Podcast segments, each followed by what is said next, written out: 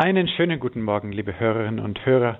Ich möchte Ihnen heute wieder etwas aus dem Buch von Franziskus vortragen, was er zusammen mit dem Gefängnisseelsorger Marco Pozza geschrieben hat von Lastern und Tugenden.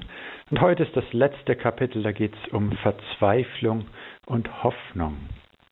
Und Marco Pozza beschreibt dieses Gemälde von Giotto, wie der die Verzweiflung malt, in dem Moment, da sie sich aufhängen will, ihr Gesicht verwüstet, Fäuste krampfhaft geballt. Vielleicht ist Selbstmord die Sünde wider den Geist, an nichts mehr glauben, sich um nichts mehr kümmern. Und Papst Franziskus geht auf den Selbstmord ein, Selbstmord aus Verzweiflung in einem Leben ohne Perspektiven, wie ein Gefängnis ohne Fenster, ohne Möglichkeit herauszukommen. Man muss die Fähigkeit haben zu zeigen, dass die Verzweiflung nicht die einzige Möglichkeit ist, dass es einen existenziellen Ausweg gibt. Das ist unsere Aufgabe. Wir müssen den anderen immer helfen, sich nicht in sich selbst zu verkriechen, sondern Perspektiven zu haben. Marco Pozza erwähnt die Verzweiflung und den Selbstmord des Judas, Darauf sagt der Papst, er fühlt sich schuldig und findet nicht den Weg der Hoffnung.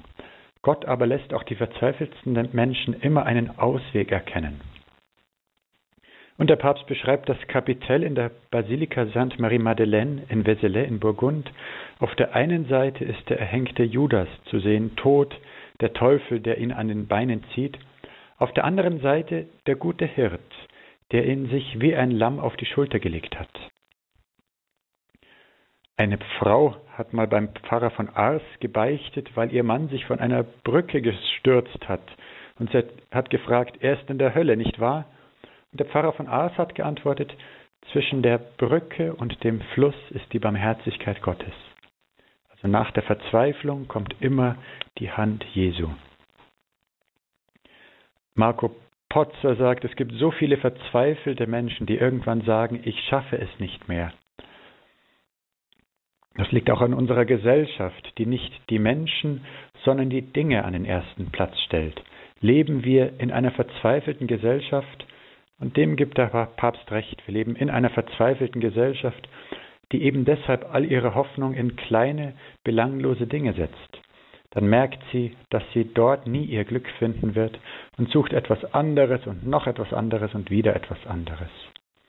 Auch materielle Not bringt Verzweiflung hervor, Verzweiflung befällt auch die, die angesichts komplexer Probleme womöglich unpopuläre Entscheidungen treffen müssen. Die Verzweiflung ist Tochter der Resignation. Wir resignieren angesichts der Kriege, des Waffenhandels, der vielen Menschen, die nichts zu essen haben, der Kinder ohne Schulbildung. Und der Papst sagt aber, es gibt immer einen Ausweg, es gibt ein Gegenmittel. Wenn wir in einer Krise sind, dann ist eben wichtig zu beachten, nach einer Krise ist man nicht mehr derselbe. Man ist entweder besser oder schlechter. Wir dürfen diese Gelegenheit, besser zu werden, nicht ungenutzt verstreichen lassen. Dann sagt wieder Marco Pozza, das Heil liegt in der Hoffnung und Giotto malt sie als eine Frau, die ihre Hände dem Paradies entgegenstreckt, wie sie den Körper, den Kopf, die Arme hält. Es ist die Welt selbst, die sich nach der Zukunft ausstreckt, auf ihre Erfüllung vertraut, ihr Kommen erwartet. Und der Papst sagt, wenn von Hoffnung die Rede ist, kommen mir immer zwei entgegengesetzte Zitate in den Sinn. Das eine von Puccini aus einer Oper, wo es dann heißt, die Hoffnung, die noch jeden trug. Und das andere, was Paulus sagt im Brief an die Römer, fünftes Kapitel, die Hoffnung aber lässt nicht zugrunde gehen. Und Paulus fährt fort, denn die Liebe Gottes ist ausgegossen in unsere Herzen durch den Heiligen Geist, der uns gegeben ist. Wenn wir uns an weltliche Kriterien halten, dann müssen wir mit Puccini sagen, die Hoffnung trügt. Es ist ein Akt des Glaubens, sich für die Hoffnung zu entscheiden. Die Hoffnung ist die kleinste der Tugenden, die demütigste, die alltäglichste, aber auch diejenige, die die anderen hinter sich herzieht. Die Hoffnung ist der Sauerstoff, um das Leben zu atmen. Die Hoffnung gibt dem Leben einen Sinn. Sie ist ein Geschenk, um weiterzugehen, um hinzusehen, um die Dinge fruchtbar zu machen, um zu handeln, um zu ertragen, um erdulden zu können.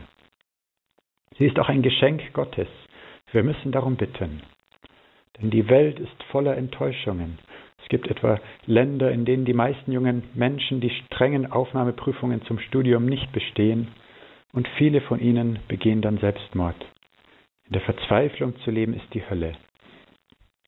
So sagt Dante, am Eingang zum Inferno stehen die Worte, die ihr eintretet, lasst alle Hoffnung fahren.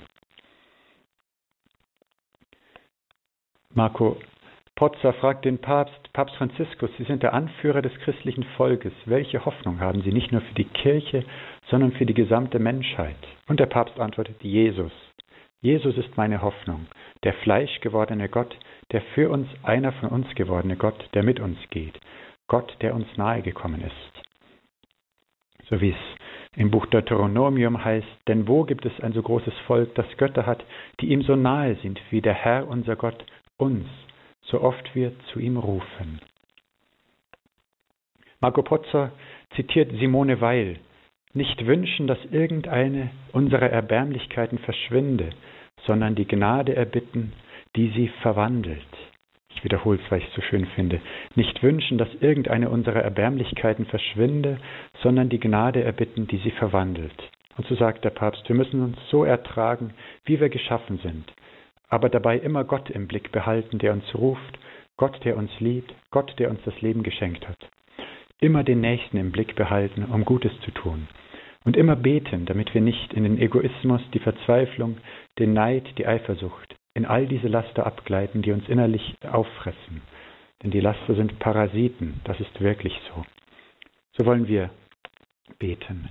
Guter Gott, du bist unsere Hoffnung, du hast uns Jesus gesandt, in ihm bist du uns so nahe gekommen. Das ist unsere Hoffnung, dass du unsere Zukunft uns so nahe gekommen bist, dass wir immer in jeder Situation einen Ausweg haben. So bitten wir dich, hilf uns, dass wir im Gebet verharren, dass wir unseren Blick auf dich richten und dass wir durch dich nicht in Verzweiflung geraten, sondern immer Hoffnung haben und auch anderen Menschen Hoffnung weitergeben können. Und dazu segne euch der allmächtige und gute Gott, der Vater und der Sohn und der Heilige Geist.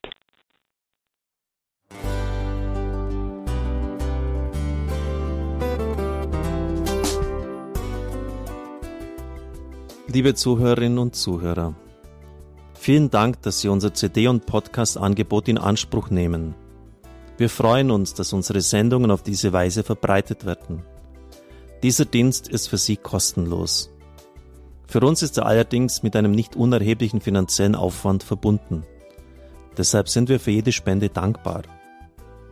Alle Bankverbindungen unserer Spendenkontos können Sie über unsere Homepage horeb.org unter dem Menüpunkt Spenden einsehen.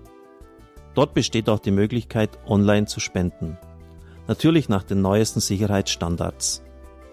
Sie können diese Informationen auch bei unserem Hörerservice unter der Telefonnummer 08328 921 110 erfragen. Ich wiederhole die Rufnummer 08328 921 110. Vergelt's Gott für Ihre Unterstützung. Ihr Pfarrer Kocher.